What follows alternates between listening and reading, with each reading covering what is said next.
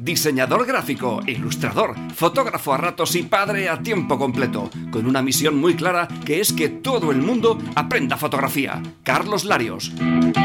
Fotógrafo aficionado, un loco enamorado empedernido de la fotografía. Estaría las 24 horas, los 365 días del año haciendo fotos. David López.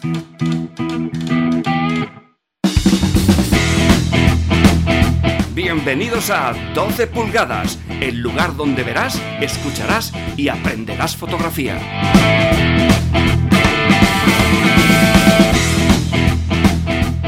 Bueno, este programa se está emitiendo en directo el martes y toca sesión de preguntas y respuestas fotográficas, las que nos habéis ido dejando tanto en el grupo de Facebook, Espacio 12 Pulgadas, al que os invitamos a uniros, a través del formulario de contacto de mi blog, también me habéis enviado algún mensaje, y a través del email donde podéis contactar con nosotros, ya sea para enviarnos vuestras preguntas, dudas fotográficas, para decirnos lo majos que somos y lo bien que lo pasáis con el programa, para enviarnos también fotos para que las revelemos en algunos directos extra, y bueno, en resumen, para lo que queráis, el email al que podéis enviarnos todas esas cosas es foto 12 pulgadas gmail.com, foto 12 pulgadas gmail.com, ¿vale? Bien, pues programa de preguntas y respuestas. Por, cierto, los que estáis asistiendo en el directo, si queréis dejar alguna pregunta mientras estamos emitiendo el programa, pues sin problema. Eh, vamos allá.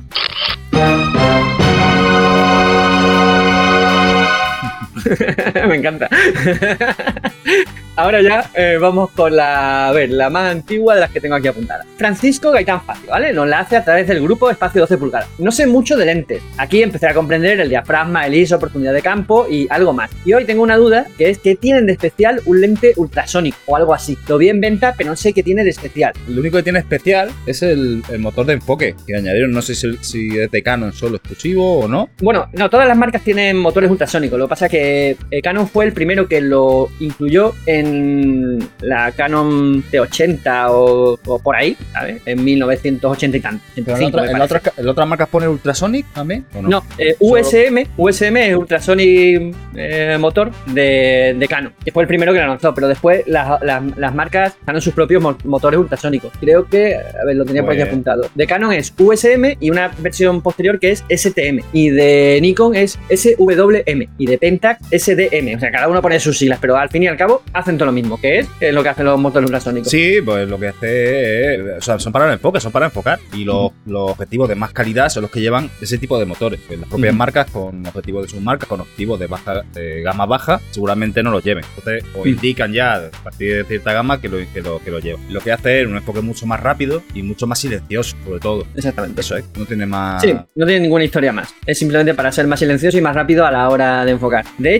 es posible que eh, creo que en alguna otra pregunta que hay por ahí, eh, Francisco dice que tiene un 1855, el objetivo de kit de Canon, y ese creo que no tiene motor, motor USM. Enfoque, así que es posible cuando enfoque escuche y los anillos girando y las lentes ahí moviéndose dentro del objetivo. Con los motores de enfoque USM no se escucha nada y es prácticamente casi instantáneo. Yo la primera vez que el primer, la primera que probé un, un, objetivo de enfoque ultrasónico no me daba cuenta de que había hecho el enfoque, así que tuve que activar de nuevo la confirmación de enfoque que siempre la llevo activada porque me da mucho coraje el pip, ese de, de, la confirmación. Yo, yo, lo tengo quitado. bueno, pues. Tengo un aviso visual dentro del visor que cuando enfoca, aparte de que yo lo veo enfocado, por supuesto. Eso, pero el aviso sonoro es que me, me, da mucho coraje. Es un rollo, tienes que enfocar muchas veces un rollazo. así que eso. Hay gente que le gusta, ¿eh? Que no sé, se sienten, se sienten más profesionales que te toda la cámara. Sí, pero tú vete a una ceremonia en una iglesia o lo que sea con un. Bueno, ya, ya, ya molesta el sonido del espejo, del obturador, que, también lo, lo, suelo desactivar ahora que tengo mirrorless, pero eh, o sea, claro que son cuatro o cinco cámaras. Además, que cuando empezamos enfocamos 20 veces. ¿He enfocado, yo o he enfocado el compañero? ¿Quién ha enfocado? ¿Quién tiene Pipi, pipi, parece una fiesta tecno, o sea, con tanto pipí parece una fiesta tecno en vez de una ceremonia en la iglesia.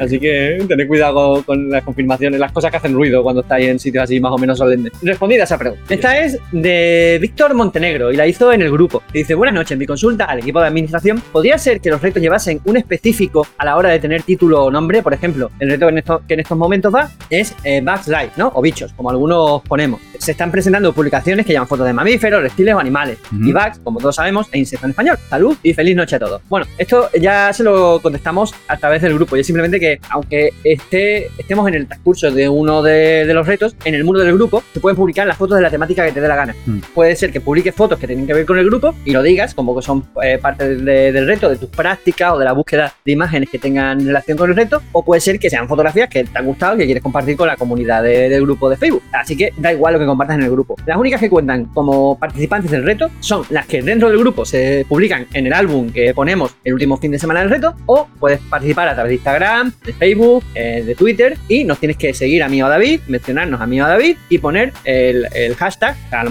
reto 12 pulgadas, ¿vale? Pero en el muro del grupo puedes publicar lo que te dé la gana, o la temática que te dé la gana, ¿vale? Mm. Era para que quedase claro ese, ese tema. Por cierto, muchas gracias tanto a Francisco como a, a Víctor por, el, por las preguntas, ¿vale? Eh, bueno, José Mari, eh, a través del formulario del blog, ¿vale? Me envía una pregunta que es que te, al parecer te hizo a ti varias preguntas, pero por no ser pesado se cortó un poco y dejó de hacerte preguntas. ¿A, a mí? Bueno, es lo que sí, es lo que siempre decimos, que que hagan todas las preguntas que sea necesario, ¿no? Bueno, dice, hola, hoy he podido ver en, en directo a David en Twitch sobre el revelado de fotos macro. Me ha gustado el tipo de fotos que he visto, aunque era una disciplina que hasta ahora he evitado y no sé muy bien por qué. Me ha, eh, me ha comentado, o sea, tú le comentaste que hasta ahora, eh, digo, perdón, eh, que me he perdido, no sé leer.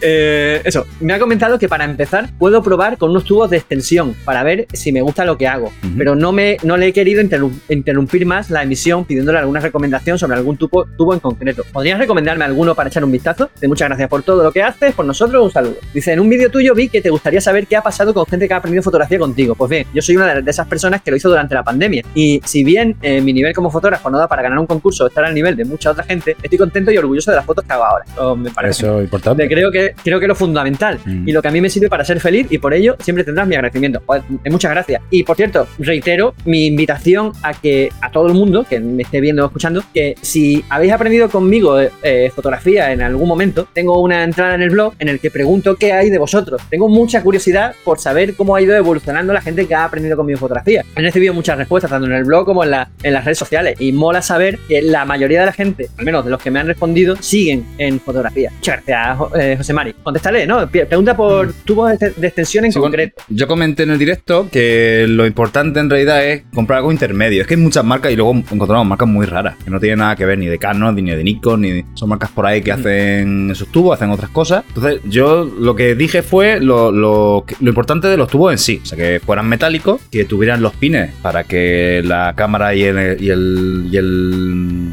y el objetivo sigan en contacto, los pines de, contacto, ¿sabes? Que, se, sigan comunicando entre ellos para poder manejar el diafragma, para, para que podamos, para el autoenfoque y todo eso. Y ya está, o sea, los- los dos requisitos más indispensables que yo he visto. He probado varios tubos de extensión, lo he probado de plástico, lo he probado sin los pines y son un rollo. No lo recomiendo. O sea, valen muy barato, valen 20 euros, pero es que no valen para nada. Entonces, siempre, yo siempre cuando compro algo me muevo siempre por los precios intermedios. Ni me tiro siempre a lo más caro, ni me tiro a lo más barato. Siempre me muevo por lo intermedio. De todas maneras, buscaré tres o cuatro de referencia, lo subiré al grupo de espacio 12 pulgadas y, Vale. y lo dejo ahí, ¿vale? Lo- Bueno, lo- básica- básicamente entonces, mejor con contactos, o sea, con la montura metálica que de plástico. Sí, la montura y el cuerpo más- en general. y más precisa. Eso. Y bueno, en, en cuanto a lo que has dicho de que tenga pines eléctricos, es porque los hay que no, no hacen contacto, o sea, se pierde el contacto electrónico del objetivo con, con el cuerpo de la cámara. Entonces se pierden los automatismos. O sea, lo de abrir y cerrar el diafragma, medir la luz y todo ese tipo de cosas, a lo mejor no funciona. Y es Nada. Mejor que sean que tengan conexiones eléctricas tienes que- para, que para a mano. A ver, eso extensión vale para ciertas cosas, pero para hacer fotografía más normal y corriente nos ayuda mucho el poder seguir utilizando lo, lo que son las opciones de la cámara, los parámetros de la cámara. Entonces yo lo- es lo que aconsejo. Yo también aconsejaría que eh, si está empezando, si está probando y tal, lo que tú dices, se vaya por precio intermedio. Están los tubos de extensión de las propias fabricantes de las cámaras, que son carísimos. Mm. O sea, porque Canon tiene sus propios tubos de extensión y son tela de caro. Para hacer lo mismo que hacen otro- otras marcas más, más baratas. Tienen ir más lejos, una marca de estas chinas, Newer,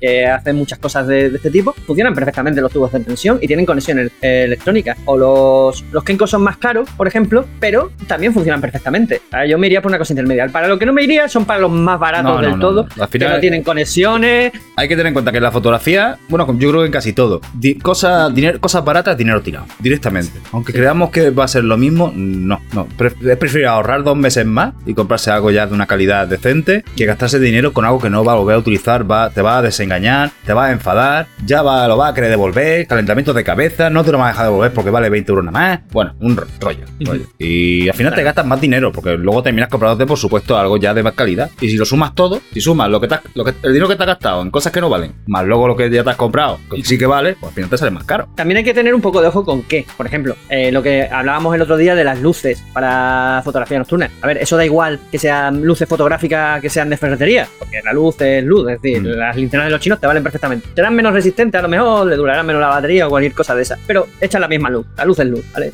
Ahora, en accesorios fotográficos, puramente fotográficos, es decir, que no los vas a encontrar en una ferretería, es mejor que te vayas a por cierta calidad. Entonces, Toya GS pregunta sobre qué precios habláis. Bueno, los más baratos, los más, más, más baratos, lo he visto yo hasta por 20 euros, Sí. tres tubos de extensión, tres, tres medidas diferentes. Precio intermedio, pues 70. estamos hablando, eso, Entre 50, 70. Sí, entre pongamos entre 60 y 90. Vale, eso, sí. ¿Vale? Sí, estoy de acuerdo. Ya y, más de y 90. a partir de ahí estás pagando marca. Hmm. Bueno, marca y eh, a lo mejor ciertos componentes de más calidad, de A ver, más si encuentro, a ver si encontrará yo los míos otra vez, porque los compré hace años. Y Ujú. creo que los días que los compré, porque me, algún amigo me preguntó y ya no estaban. Lo de mi marca no estaban. Ujú. no, no lo encontré. Me lo volveré a buscar y si no encuentro eso, subiré parecido a eso. A mí me costaron bastante caro, me costaron 120 euros. ¿eh? Eh, me Sí, picó. pues ya es, es dinerito, picó. dinerito. me picó. Aún así, yo lo estoy. Para eso. Lo he usado mucho y sí que me han durado ya por lo menos tengo 5 años. O sea que le he dado caña. Pero para los precios que hay, ahora lo veo caro. Ahora yo eso no me lo Sí. gastaría. Yo creo que a lo mejor que por ese entonces igual habían menos y se aprovechaban, ¿sabes? Un poco más de- del tema. 5 no, y, y incluso 7 años los tengo también. Bueno, pues José Mari, contestado. Ey, José Mari, Muchas- y que puedes hacer las preguntas que quieras cuando quieras, eh, tío, no te corte. Sí, sí, precisamente por eso hacemos estas sesiones extra. y- Bueno, estas sesiones extra y el programa de los jueves lo mismo. Eh, lo que nos gusta es que interactuáis con nosotros. Por eso lo hacemos en directo. Si no, lo haríamos diferido. Si no quisiésemos que la gente del chat interactuase con no el programa, Si no quisiéramos Claro. que nos molestaran, no haríamos esto. Esto en directo, o sea, lo veríais todo perfectito, con los cortes adecuados y, y sin David equivocándose. y, y todo perfecto. Pero no, o sea, lo que mola es interactuar con vosotros y que veáis que esto es pureza en esta Dupur. Eso. con todo lo, lo bueno y lo malo de un directo. Bien, pues siguiente pregunta, ¿vale? Eh, esta es de nuevo de Francisco Gaitán Fabio, Facio, perdón. Y la hizo también eh, en el grupo de Facebook, Facio 12 pulgadas. Eh, dice, pienso comprar una lente en diciembre. Solo tengo el del paquete que viene con la cámara. Te agradezco que me recomiendes uno. Él tiene el 1855 que viene de kit Mm. cuando se compró la, la cámara. Y por lo que le he visto en alguna otra pregunta y algún comentario, creo que él tiene Canon. A ver, si solo quiere una, yo me tiraría por algo polivalente. Los que trabajamos con lentes fijas, ya sabes que tenemos aquí una porra de lentes, vamos cambiando y tal. Entonces, si no tiene pensado comprarse otra, yo creo que un 24-105 de Canon, que funciona bastante bien, tiene bastante calidad, creo que le iría muy bien. Creo que le iría muy bien. No es excesivamente caro, incluso si lo encuentras segunda mano, lo suelen cuidar. La gente que, que hacemos fotos solemos cuidar bien el equipo. Luego hay burros Claro. como yo que hagan las cámaras y todas esas cosas, pero yo no lo vendo. yo va a morir en mis manos, pero generalmente lo suelen tratar bien. Entonces, yo miraría ese objetivo para empezar. Bueno, en, en el blog, no sé si os he mencionado que tengo, No, que tengo no, un blog. hoy no. ¿No? Ah, pues mira, tengo un blog que se llama fotolarios.es, ¿vale? Que podéis acceder, que hay su tela de información útil, práctica e interesante. Entre los contenidos que podéis encontrar en el blog hay pues tres o cuatro artículos en los que hablo de equipo. Uno es qué cámara me compro, otro qué objetivo me compro, parte 1 y qué objetivo me compro, parte 2. Entonces ahí explico lo que hay que, lo que creo que conviene mirar, saber para a la hora de comprarse, antes, antes de comprarse un objetivo. Y en la parte 2, pues recomiendo eh, focales y algunos objetivos según para qué estén destinados. Porque claro, aquí quizás nos falta información, ¿no?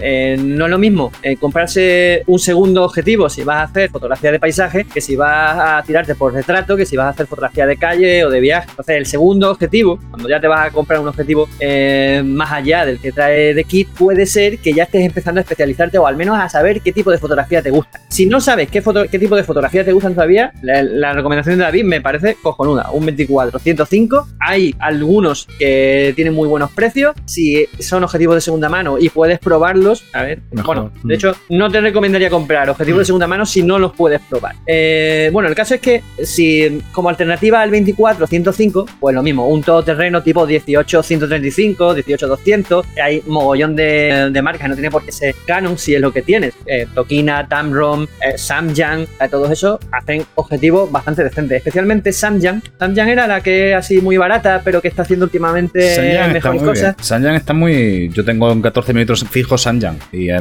yo, estoy con- yo estoy contento con él. A ver, no da una calidad como otro objetivo. De Ah, no, me equivo- claro, es que me he equivocado de marca. Es la eh, Yonuo, que es la marca esta china. Que- Sí, están haciendo objetivos de calidad. Sí. Empezaron haciendo objetivos muy baratos y de hecho yo llegué a tener un 50 milímetros de Canon eh, Yonuo que me costó 60 o 70 euros, o sea, unas ridículas de, de precio. Y ahora están haciendo más, más tipos de objetivos y algunos de bastante calidad. Por ejemplo, los que están haciendo para las monturas de Sony, al parecer están sorprendentemente bien, Mm. teniendo en cuenta el rango de precios en el que nos Sí. estamos moviendo, ¿sabes? Y después otra cosa, que esas son marcas baratas, ¿no? Yonuo, por ejemplo. Marcas no tan baratas que te van, son muy fiables, son Sigma. Tamron, Tok- Tokina, Sigma, ¿sabes? Y después ya las marcas propias del objetivo. Después la, la- la venta de segunda mano. Pero, o sea, yo es que siempre, como segundo objetivo, siempre recomiendo el 50 milímetros. ¿Sabes por qué? Porque a mí el que. El, mi, mi respuesta hay que cogerla con pinzas, ¿no? Porque yo soy. eh, prefiero los objetivos fijos a, lo- a las focales eh, variables, a los objetivos zoom. Pero es que el objetivo 50 milímetros en prácticamente todos los fabricantes es un objetivo muy barato. Porque está súper amortizado el diseño. Mm.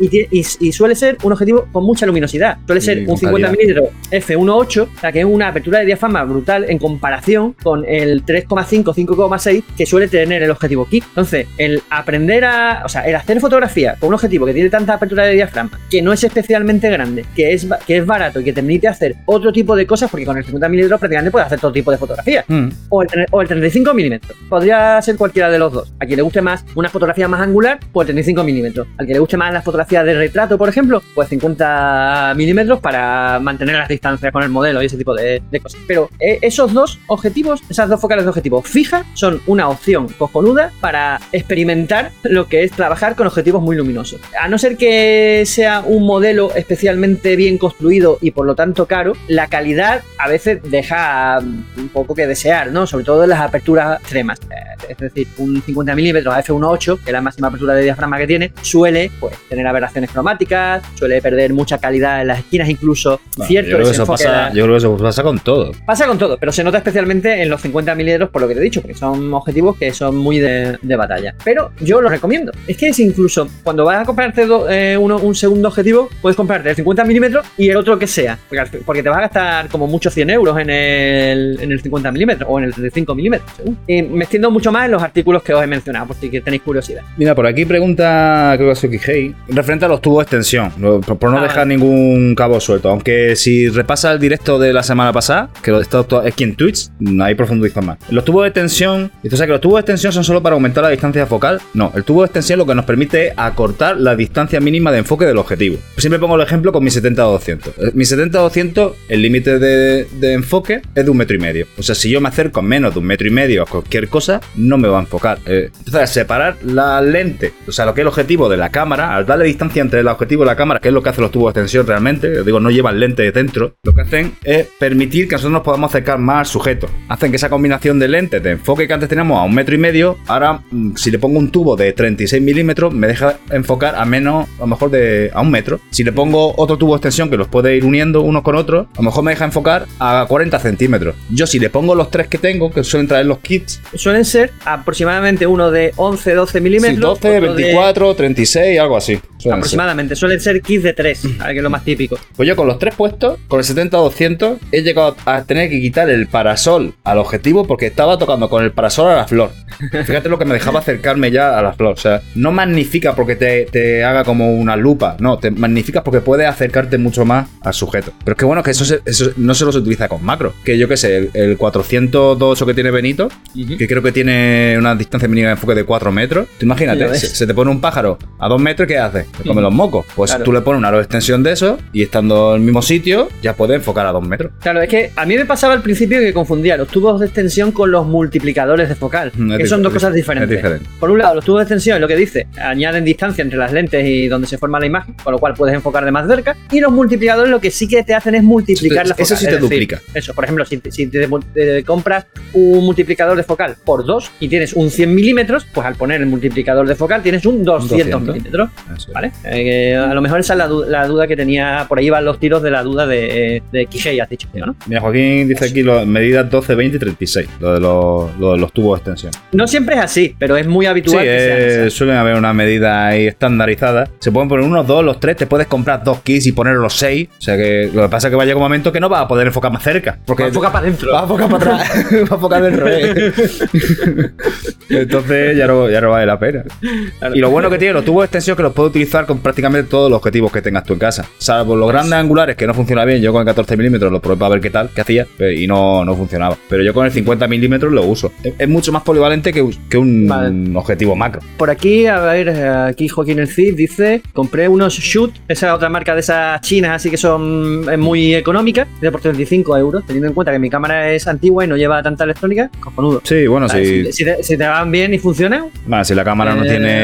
tiene ciertas prestaciones y no, no hace falta y va a enfocar a mano y todo eso, pues ya está. Como si pone. Sí. Yo he visto a gente con, una, con un bote de Pringles haciendo. Sí, sí, bueno, Usándolo y de hay- tubo extensión, técnica- ¿eh? Hay una técnica que es muy curiosa, pero bueno, hace, em, hace efectos muy raros, que es que es configurar la cámara para que puedas disparar sin objetivo, porque las cámaras normalmente están configuradas por defecto a que si no tienes objetivo no puedes disparar, pero te puedes meter en el menú y decir, bueno, pues sí disparas cuando no tenga objetivo. Mm. Lo que haces es quitar el objetivo y separarlo y, mover, y tú con la mano lo vas moviendo, acercando, alejando y creas unos flares y unos contrastes. Esa, esa opción está por si te compras un objetivo antiguo que no tiene los pines. Claro, la cámara va a seguir pensando que no tiene un objetivo puesto. Pero tú sí sabes que lo tiene puesto porque se lo has puesto. Lo estás viendo. Y dices, ¿cómo que no? Si lo estoy viendo puesto. ¿Por qué me dices que no? Vamos a ver. Entonces tiene la opción de poder disparar sin objetivo. ¿Vale? La cámara dice, ah, pues tú sabrás. Yo te estoy avisando. Tú luego, Si disparar. si me rompo, tú verás. Luego no llama la garantía. Me, voy a chivar Sí, y voy a decir que me utilizaste mal. Eso es lo malo, que la suciedad se cuela como quiere cuando haces ese tipo de cosas. Pero bueno. Eh, dice aquí Boro Escriba eh, que Sony es algo caro con accesorios. Sí, So- Sony es caro en todo últimamente. accesorios, objetivos y, y- y de todo. Pero bueno, Sony, en japonés significa caro. Sí, ba- básicamente. básicamente. Te, lo dice uno que tiene cámara Sony. Claro. Pero bueno, hay, hay otras marcas que son compatibles con Sony y que funcionan perfectamente con Sony y que no son tan, tan caras. De hecho, el objetivo que ahora mismo tengo puesto es un Samyang, precisamente. Un 35 milímetros de Samyang. Y está en montura Sony y me va perfecto. Castillo eh, 061 que dice que tiene el Kenko X2 y debe estar mal, es imposible enfocar. No, luego hay incompatibilidades con los duplicadores. Yo, por ejemplo, Canon, Bueno, eh, si le pone un duplicador de, de- Yo probé un Sigma y al revés, porque yo quería comprarme un objetivo Sigma, un 150-600, que lo viene. Viene el, el objetivo solo y, y el objetivo con el duplicador. Digo, bueno, el objetivo solo, que vale bastante más barato si me lo pillo. Yo, como tengo dos duplicadores, ¿sabes? Lo uso. Pues lo probé con los duplicadores que yo tengo y no funciona. Y los duplicadores son de Canon. Ajá. Pues no funciona, no enfoca, no termina de comunicarse bien. Eso se, se prevé, se puede, lo puedes prevenir metiéndote en foros y, eh, preguntando en internet sobre, buscando información sobre ese multiplicador o ese tubo de extensión. Luego o también os digo una cosa, los duplicadores, eh, cerrarle diafragma, que- porque hay algunos que si no lo tiene un diafragma en concreto no, no, no trabaja bien. O sea, que hasta F8 no te enfoca. Tienes que cerrar diafragma hasta F8, entonces empiezas a enfocarte, porque no trabajan bien. Joder. Ah, pues no lo sabía yo eso. ¿eh? Hay, hay cosas raras con, esa, con esos temas. Que como Vale, no lo lo sabes, mejor- pues, claro, te asusta. Lo mejor, consultar en foros y tal de fotografía, que ahí todo el mundo va vertiendo sus dudas y la gente responde y eso. Dice Bor Escriba, eh, entonces una lente para macro Raynox por 2,5 me multiplica los 300 por 2,5 en aumento. Sí, sí, es un multiplicador, sí, ¿no? No, esa es la lente que pone delante del objetivo. Ah, O sea, vale, la vale, eso es la que- cosa. es, es la que pone delante. Eso es otra cosa. Eso Ahí no te puedo decir nada como- porque no sé cómo van las medidas en el tema de, de la, de la Reino. Eso sería Eso cuestión es- de preguntárselo a Antonio. Es que eso es una lupa. No lo sé. creo que, que que va como con- creo que va o sea no estoy seguro vale estoy teo- teorizando creo que va como con las lupas que no es que aumente por dos lo que ves sino son una, es una medida de, de aumento cinco aumentos los que multiplique por cinco las cosas que ves a través de la lupa es que claro los multiplicadores hay que diferenciar entre los que se ponen entre la cámara y el objetivo. Eso sí, por ejemplo, pones un X2 y es multiplicar por dos la focal. Y los que se ponen delante del objetivo, esos son como lupas. Continuamos porque veo que no tenéis más dudas sobre ese tema. Gracias, gracias Francisco Gaitán. Ya, ya, has visto que tu pregunta y la de la anterior han dado para pa mm. Venga, seguimos con eh, Luis Miguel Vega. Esta la hizo en el email, e, email de 12 pulgadas, ¿vale? Hola, quisiera saber eh, si importo los RAW de mi cámara en DNG, por ejemplo, para un concurso, ¿tendría la misma validez que el RAW original? La idea sería hacerlo así para evitar los archivos mochila con el revelado de Lightroom, que ayer me dijo que el catálogo estaba corrupto y la acción que me daba de copia de seguridad era del 2022. Leyendo que había perdido montones de revelados y palabras clave, al final encontré uno de hace una semana. ¿Sería bueno cambiar o el peligro sería parecido? Bueno, aquí hay un poco de confusión. Vamos a ver. Yo me he quedado igual. Eh, vamos, a ver. para empezar, la diferencia entre un RAW y un DNG es que cada fabricante de cada cámara tiene su propio archivo RAW y son hasta cierto punto están como encriptados. Es decir, el mejor programa para revelar un RAW de Canon es el programa de Canon. Es el que más calidad te va a dar. Pero programas como Lightroom y tal te pueden eh, revelar las fotografías con de, RAW, del RAW de Canon. No con tanta calidad, pero valen perfectamente. De hecho, yo nunca he utilizado los programas tipo Digital Photo Professional, que es el de Canon, ni el de ninguna otra marca. Yo siempre he utilizado Los DNG es una, un intento de universalización del formato RAW que hizo Adobe. Adobe fue el que inventó los puntos de y es también un formato RAW, pero universal. Se puede abrir con cualquier programa que edite RAW en un principio. Ahora, para un concurso, pues eh, según lo que exija el concurso. Normalmente un DNG sigue siendo el archivo RAW y sigue conteniendo la misma información exactamente que el RAW original, pero no tiene sentido hacer ese cambio. A ver, en un principio no hay ninguna razón de peso para transformar un RAW de Canon en un DNG, a no ser que, no sé, que tengas un programa que tenga incompatibilidad con ese RAW de Canon porque es una versión muy moderna y el programa no lo tienes actualizado. Te busca un convertidor de RAW eh, a cualquier, o sea, de cualquier formato RAW a DNG y lo utilizas para ese programa. Pero en principio no tiene sentido ninguno. Ahorrar espacio, quizás, pero vas a perder, o sea, ahorras espacio porque pierdes información por el camino. Es decir, baja la calidad de ese RAW. Tampoco le veo sentido por ahí. Para un concurso, tiene la misma validez. Siguen siendo archivos RAW. A no ser que yo sé, el, que el concurso te, te exija que sea el RAW original de la marca de la cámara. Ahí sí te podrían poner problemas. Dices, bueno, aquí ha habido una conversión, ha podido cambiarse algo por el camino. Y de RAW a RAW no sé qué, lo único que hace es perder información, no, no, modificar nada en realidad. Pero bueno. Y ahora, lo de evitar los archivos mochila con el revelado de Lightroom, eso no lo puedes evitar. O sea, Lightroom trabaja de una forma muy peculiar. O sea, te recomiendo que le eches un vistazo al curso de Lightroom que tengo en el blog, porque ahí explico cómo, en uno de los primeros capítulos explico el funcionamiento de Lightroom. Lightroom nunca toca los archivos originales, hace como una especie de copia virtual y lo que es como si, si, por ejemplo, imagínate que oscureces la foto, ¿no? Pues no te está oscureciendo la foto original, te está oscureciendo la foto como te la muestra en la pantalla, pero tu foto original está sin tocar. Ahora, crea un archivo que pone, le ha oscurecido dos puntos la exposición, le ha aumentado el contraste en 1,5 y cosas así. El caso es que da igual que sea un RAW, un DNG, un JPG o lo que sea, que si los editas en RAW, siempre te va, o sea, en, Lightroom, perdón, siempre te va a crear ese archivo mochila, que es el archivo sidecar, con la información de lo que le has hecho. Nunca te toca el original. Así que tampoco tiene sentido transformar un RAW en DNG eh, en ese aspecto. Y el tema de la corrupción del, archivo que dice que, el catálogo estaba corrupto es un, problema del ordenador. Ha habido algún problema entre Lightroom y tu ordenador. Y eso se soluciona reinstalando Lightroom o actualizando, ¿vale? Para que se creen de nuevo esos archivos que están corruptos. Y debería solucionarte el, problema. De todas maneras, y por si acaso, a una copia primero de seguridad del catálogo de, Lightroom, porque ocurre algo que lo pueda, que pueda recuperar la, información, ¿vale? Eh, venga, seguimos. ¿no? La siguiente pregunta. Pues, aunque algunos no hayáis enterado de lo que acabo de explicar, os recomiendo echarle un ojo, solo por curiosidad, leeros los tres primeros capítulos para que entendáis cómo funciona Lightroom. Si os interesa la manera que tiene de funcionar, o a lo mejor lo, lo cogéis, lo instaláis, lo probáis y os gusta. A mí es mi programa favorito de revelado. Vamos a responder la última que nos queda, que es de Rafael Puente, que la hizo en el grupo. Dice, hola, estando grabando una ráfaga en la memoria, en una memoria compact flash, esta se quedó sin espacio y a continuación se ve que ha creado archivos corruptos y no me deja abrirlo, ni siquiera en cámara. ¿Qué puedo hacer? Gracias. Eh, a ver, las tarjetas Compact Flash, que son un poco más grandes que la SD y tal, son un poco más delicadas en ese aspecto, porque además ya me han llegado desde hace tiempo preguntas sobre el tema de los archivos corruptos, de los problemas que tienen cuando se estropean y tal. Y es un poco más delicado, pero no es imposible de recuperar. De hecho, eh, después voy a compartir en el grupo de, Facebook, espacio 12 pulgadas, un artículo en el que te dan eh, varias soluciones al tema de los archivos corruptos de las Compact Flash. Uno es con un programa programa de pago, otro es haciéndolo tú mismo con una cosa en el ordenador y otro es con programas de estos gratuitos o libres. O sea, es que claro, no entiendo si es que hay varias, varias fotografías que no puede abrir en, ni la cámara ni el ordenador o es la tarjeta entera la que se le ha quedado corrupta. Si es solamente parte de los archivos, para empezar, que guarde los que están bien en un sitio e intente recuperar los que están corruptos con alguno de los sistemas que te he puesto. Una vez que hayas recuperado o no los archivos corruptos, habría que hacerle un formateo a la cámara, ¿vale? Para limpiarla, a la, o sea, a la cámara no, eso, perdón, a la, tarjeta. Habría que hacerle una, limpieza, un formateo a la, tarjeta para limpiarla de todos esos archivos corruptos y demás y para que no te dé más problemas. De todas maneras, una vez que la formatees la tarjeta, haz pruebas, haz varias fotos para ver que todo funciona bien.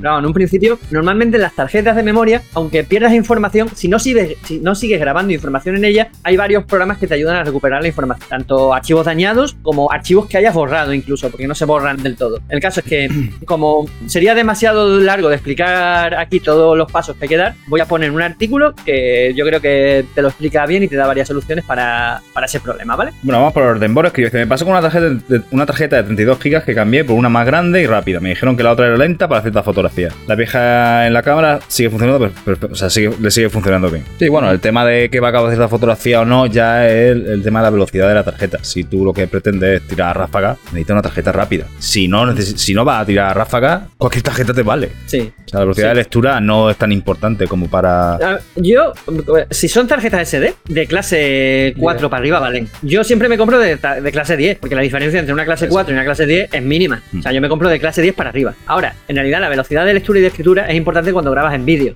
y cuando disparas en ráfaga. Que el buffer de la cámara se llena enseguida. Se colapsa. Y si la. Claro. Y Sobre todo si, disparamos en RAW, si disparamos JPG, se las traga eso como churro. Eso da igual. Entonces, JPG da igual. Puedes gastar la tarjeta entera en una ráfaga, si quieres, y apartar el dedo. ¿Qué se gastará antes? ¿La, tarjeta o la batería?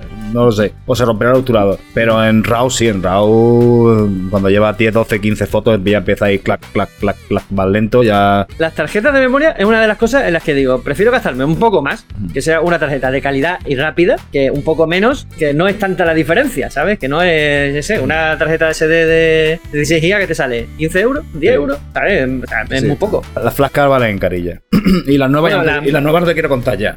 las que yo, a ver, las que yo utilizo en la cámara Sony, o sea, que son de una velocidad de lectura de 300 megas por segundo y ese tipo de cosas, porque Sony trabaja con archivos muy pesados, pues sí, son caretas, 80 euros para arriba cada tarjetita, y son de, de 16 gigas, creo, por ahí, o sea, es un ojo de la cara, pero son muy fiables. Yo tengo tres discos duros, hago copias de seguridad, yo no quiero perder fotos, así que me aseguro que esos componentes sean de calidad, fiable y que tenga copias de seguridad. Bien, pues si no hay nada más. Sí, bueno, Estrella Azul ya comentando, bueno, antes de leer su comentario quiero decir dos cosas sobre las tarjetas. Una cosa, un pequeño mantenimiento y el mantenimiento no es limpiarla. El mantenimiento es, cuando la vayáis a pasar al ordenador, lo suyo, lo suyo es que tengáis un lector de tarjeta y lo uséis en vez de directamente de la cámara. O sea, se puede estropear la cámara, se puede estropear la tarjeta, se puede estropear las dos cosas, se pueden perder fotos por el camino. Hay demasiadas conexiones ahí intermedias que no deberían estar. Entonces lo suyo es la tarjetica en un lector de tarjeta. Esto vale este me costó, creo que fueron 12 euros y tiene para la flashcard, tiene para SD, para la mini SD, para un montón de tarjetas. Y es metálico, este es de aluminio, va muy bien. Y luego lo segundo es cuando paséis la foto al ordenador y estéis seguros que ya lo habéis pasado todo, no lo formateéis con el ordenador, formateadla en la cámara, que le va a dar el tipo de lectura de archivo correcto para las fotos de vuestra cámara. No la hagáis en el ordenador, no la formateéis ahí, ni le deis a borrar. Aunque le deis a borrar, borrar todo. No, no, ahí se queda siempre algo. Incluso cuando formatea se queda algo. Pero si le dais solo a borrar, eliminar, va a quedar hay muchas mugres por ahí dando vueltas. Pero lo suyo, cuando no habéis terminado de volcar todas las fotos al ordenador, cuando vayáis a otra sesión nueva, la metéis en la cámara, formatear, pum, limpia, ya empezar a trabajar. Eso, esas dos cositas son importantes. Eh, mira, este azul, eh, con referente a lo de antes del Lightroom también, pregunta dice, ¿tienes herramientas clave ya programadas para siempre? En el tema del Lightroom. O sea, o sea, al editar, dice. ¿Tienes herramientas claves ya programadas para siempre? O sea, al editar. Serán, no entiendo, lo siento, no, entiendo la pregunta. ¿Serán tipo recetas para editar? A lo mejor. No, yo no, yo no utilizo nunca. Bueno, si se refiere a los presets, a lo mejor a los ajustes preestablecidos de, de Lightroom, que son como filtros de Instagram, pero más elaborados, y puedes hacer los tuyos propios, eh, no los utilizo. Yo, cada sesión, cada fotografía eh, requiere un tipo de revelado diferente sí que hago el revelado en 10 pasos, que también describo en el blog precisamente y eh, en YouTube y tal, y que ya muchas veces os he contado cómo es. Y, y cada vez que esta- hacemos una sesión de fotos, de revelado de fotografía aquí, lo, lo utilizo y lo explico así, así por encima. Eso sí lo hago siempre, pero es para llevar a unos valores correctos, entre comillas, cualquier fotografía. Pero a partir de ahí, cada fotografía requiere Mm. cosas diferentes. Entonces nunca utilizo recetas. Eso, los preses, los filtros, todo ese tipo de cosas nunca, nunca me, me han gustado. Sí que automatizo ciertas cosas, pero que no afecten al aspecto final de la fotografía, sino pasos que a lo mejor intermedios que siempre doy. Y ya está. Sí, mira, te dice aquí, dice, ¿qué herramienta de edición para vos es fundamental en tus fotos? Lightroom, Lightroom. sin duda. A mí es que el paquete de Adobe,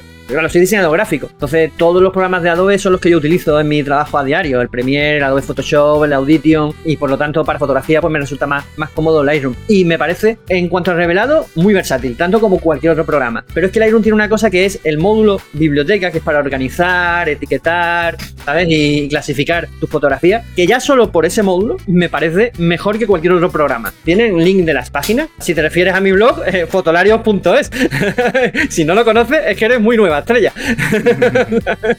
Mira, por aquí pregunta Joaquín, bueno, que, eh, Eduardo Santos, que, qué tarjeta uso yo para ráfagas de pájaro. No me gustan tarjetas muy grandes, como veis, 32 gigas, prefiero tener varias pequeñas a una muy grande. Pues si se rompe una, pues pierdo lo que hay aquí, no pierdo lo que toda la foto de todas las tarjetas, ¿vale? Lo, tengo, cambio ya está. Y como veis, la velocidad de lectura tampoco es tan bestial, la es mucho más alta. Esta, esta es ¿Esta de cuánto 120, es? 120. Ah, pues mira, no es- yo me esperaba de más. No es muy alta. Pues esta aún me hace uh, como unas ciento y pico fotos en RAW eh, en ráfaga. O sea, yo puedo estar unos 10 segundos, que si la ráfaga, no, sí, unos 10 segundos sin soltar la ráfaga. Pero claro, es que mi cámara hace 12 fotos por segundo. Entonces, con esta y fiable. O sea, que de momento me, me va funcionando bien. Ahora, esta me costó casi 60 pavos. Lexar es una buena marca, es muy fiable. Pero bueno, 60 pavos, la tengo 5 años. Mm, ¿Sabes? Ahí está trabajando. Bueno, pues si tenéis más preguntas, apuntadlas porque estas sesiones de preguntas y respuestas las hacemos habitualmente. Por supuesto, si os gusta este tipo de sesiones y queréis que sigamos haciéndolas, es muy importante para nosotros que nos deis difusión, que nos ayudéis a crecer y a llegar a más gente. Y eso es muy fácil de hacer. Os hacéis seguidores de la página o suscriptores, compartís en vuestras redes sociales nuestros contenidos y le dais al corazoncito y ese tipo de cosas para que, bueno, cada cosa tiene su función, pero con esos tres pasos nos ayudáis muchísimo y podemos seguir haciendo este tipo de, de contenido. Así que eh, ya sabéis, ¿eh? no os olvidéis de, de compartir y ayudarnos a crecer para llegar a más gente que podamos seguir haciendo. Bueno, y quiero invitar a la Y- estrella, ya que es nueva. Ah. Estrella, vente a Facebook. Espacio 12 pulgadas. Eso. Apúntatelo, espacio 12 pulgadas, un grupo fantástico que tenemos en Facebook, te vienes con nosotros y ahí vas a aprender un montón. Y apúntate en mi blog, mira, aquí está escrito. Llevas Sí, aquí apúntate el blog de Carlos, apúntate el blog de Carlos, de Fotolario. Aquí hay mucha Pero información. primero, el espacio 12 pulgadas.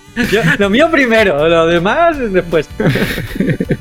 Ya, Bueno, la- la he puesto por aquí el enlace. Gracias, Pero le han puesto el enlace al, a- al blog, no, no, por... Claro, claro. Esto, estáis importante. Estáis compinchados. Mira, saludos de Argentina. Mira qué guay. Muy bien, bienvenida. Bueno, que. Bueno, pues- Eso, ¿no? ¿Ya ¿Está? Eso, que nos- Compartí, jueves. dale a like. Nos vemos jueves a las 8. Acordaos, nueva hora a las 8 de la tarde, hora española. A las En directo. 20 horas. Directo. Días, de- días de después, días después, en YouTube y diferentes plataformas. Por cierto, los directos de los martes, como he dicho, os recuerdo que normalmente solo se pueden ver en Twitch, no los compartimos en otro sitio, así que ya Mm. sabéis. Bueno, bueno, vamos yendo, ¿no? Sí, Venga, gente, buena luz a todos. disfrutad mucho de la fotografía y nos vemos, acordaos, jueves a las 8. ¿eh?